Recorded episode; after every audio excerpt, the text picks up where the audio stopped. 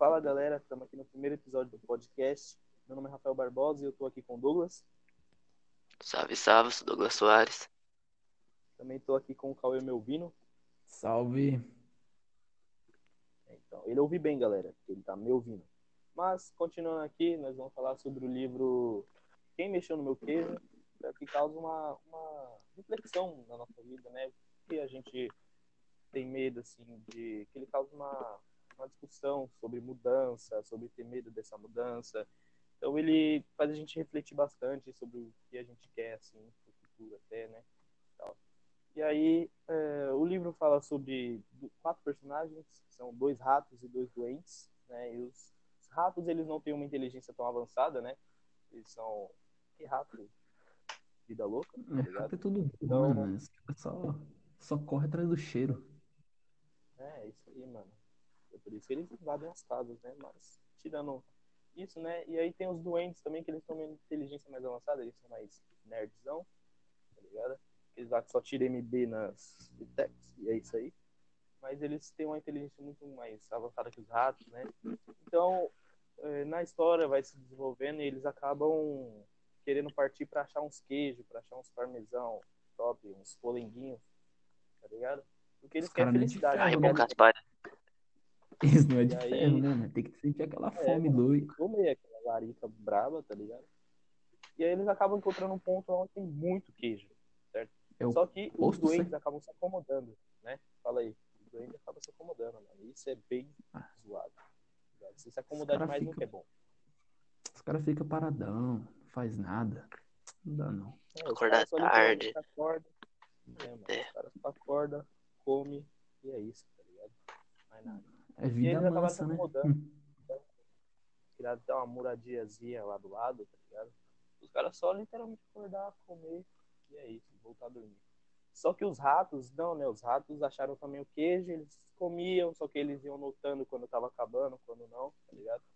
E eles viram que meio que já tava começando a acabar ali, e os ratos é espertão, então eles partiram, né? Eles pegaram os kits deles lá que eles tinham, botaram um tênisão Mizu naqueles de mola, Aquele boot. É, mano, aquela juju, tá ligado? E partiram, mano. Os caras saíram acelerados pra achar mais queijo, tá ligado? Já os caras ficaram não, ficaram lá, os doentes, né? Ficaram lá enrolando, só comendo. E aí, do nada, um dia pra eles, a comida acabou, sabe? E eles tinham se acomodado demais, então eles nem perceberam quando a comida tava acabando, certo? Já os ratos, depois de um tempo, eles acabaram encontrando outro lugar lá onde tinha muita, muita comida a mais, tá ligado? E aí, voltando pros duendes, eles ficaram lá, ficaram muito tempo esperando, parado, esperando o queijo brotar do chão, tá ligado? E isso não ia acontecer, todos sabem que isso não ia acontecer, né? E aí, um dos duendes, eles acharam que isso não era o certo e eles quiseram tentar procurar né, mais o queijo e tal.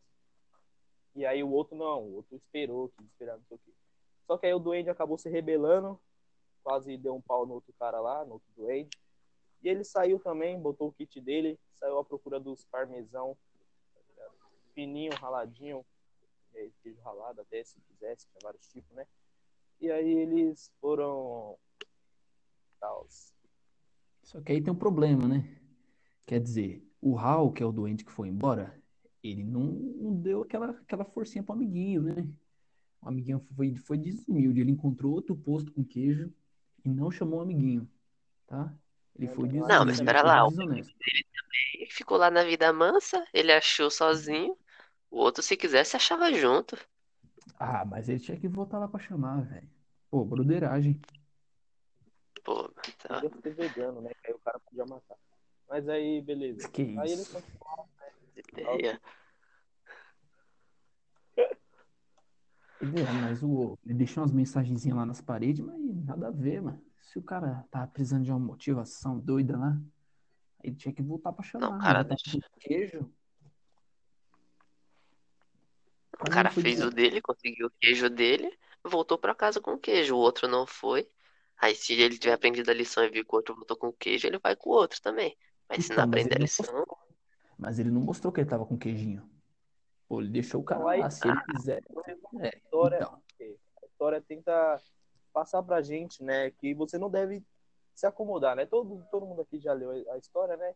Então, tipo assim, a história tenta passar pra gente que a gente não tem que se acomodar, tá ligado? Não tem que ter medo de mudança, tá ligado? Porque, tipo assim, você tem que ir atrás do seu queijo, tá ligado? Você tem que ir atrás do, do, do bagulho, assim, que te interessa, mano. Não tem que ter medo da, da mudança, do que, que pode acontecer. Porque, tipo assim, você não pode ser tão pessimista, tá ligado? Porque tem muita gente que é mais pessimista do que otimista, ligado? O próprio doente que É ficou, né? É o pessimista.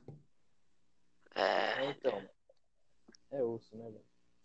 E aí, tipo assim, eu queria compartilhar a história com vocês aqui, né? Porque eu entrei na, na ETEC, eh, tipo assim, um mês depois de quando as aulas já tinham começado, né?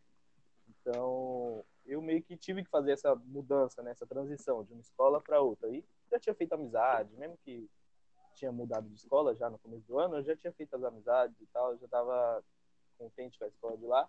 Só que aí surgiu essa vaga na ETEC, né? Eu quis, tá ligado? Tipo assim, na verdade eu, eu fiquei pensativo, pô, será que eu vou? Será que eu não vou? Tal, porque já, já tinha passado pela minha cabeça, né? Eu já tinha aceitado que eu não tinha entrado. Né? E aí é, acabou que no final, tá ligado? Deu, deu tudo certo. é, eu entrei na ETEC, fiz mais amizade, inclusive esses dois aqui, né? Tá ligado? Não são tão legais quanto eu, mas. É isso Tá ligado? A- não, então a gente ia ser o quê? Já é isso que você tá falando? É, então, né, mano? É que vocês são bem deliciosos, né, mano? O queijo também é delicioso. Ah, Meu, sentido na agora, verdade, agora. eu acho o seguinte. A grande moral da história é os ratos é os fera, né? Aqueles, mano, os caras simplão, simplão. Serviram de exemplos do Wendy, que se acharam os, os monstrão. E aí? Os caras ficou mó arrogante, entendeu? Aí pegaram os exemplos dos ratos. É isso aí, é você ah, mano, mas os ratos não tem nem como comparar com os duendes, né, mano? Rato é tudo cria. É, Os caras já treinaram se já. trocar os duende por uma letra, fica doente. Então, não confie em doente. É isso, moral da história. Beleza. Tá, E aí, Douglas, o que que você achou da história? Ah, mano, a história, olha, foi da hora, uma história bem construída, pá. Mas a moral da história, eu acho que, mano, o bagulho é você se acostumar com as mudanças. Acontece, bola pra frente e segue firme, mano. E se não se É isso. adequar, se não se adequar, você vai ficar pra trás. É, mano, É, a mano, se você não se adaptar, o mundo não vai mudar pra você, não. mesma porcentagem que pode ser ruim, também pode ser bom, tá ligado? O bagulho pode te levar muito mais pra frente, tá ligado? Pode Só vai saber indo, né? mais. É, mano, tem que tentar, velho. Também traz a discussão que você tem que tentar, tio. Tá? Se não tentar, não dá nada, mano. Ah, então é isso. Então, É isso aí, mano. opinião sobre o livro. Muito obrigado, professora. Foi um grande prazer fazer isso aqui. E Foi, olha, ótimo. professora. Muito obrigado. Você deu um MB pra nós. Muito obrigado aí. Eu gostaria de um MB também, viu, professor? Tamo junto. Salve dos cria aí, é nóis, cachorro.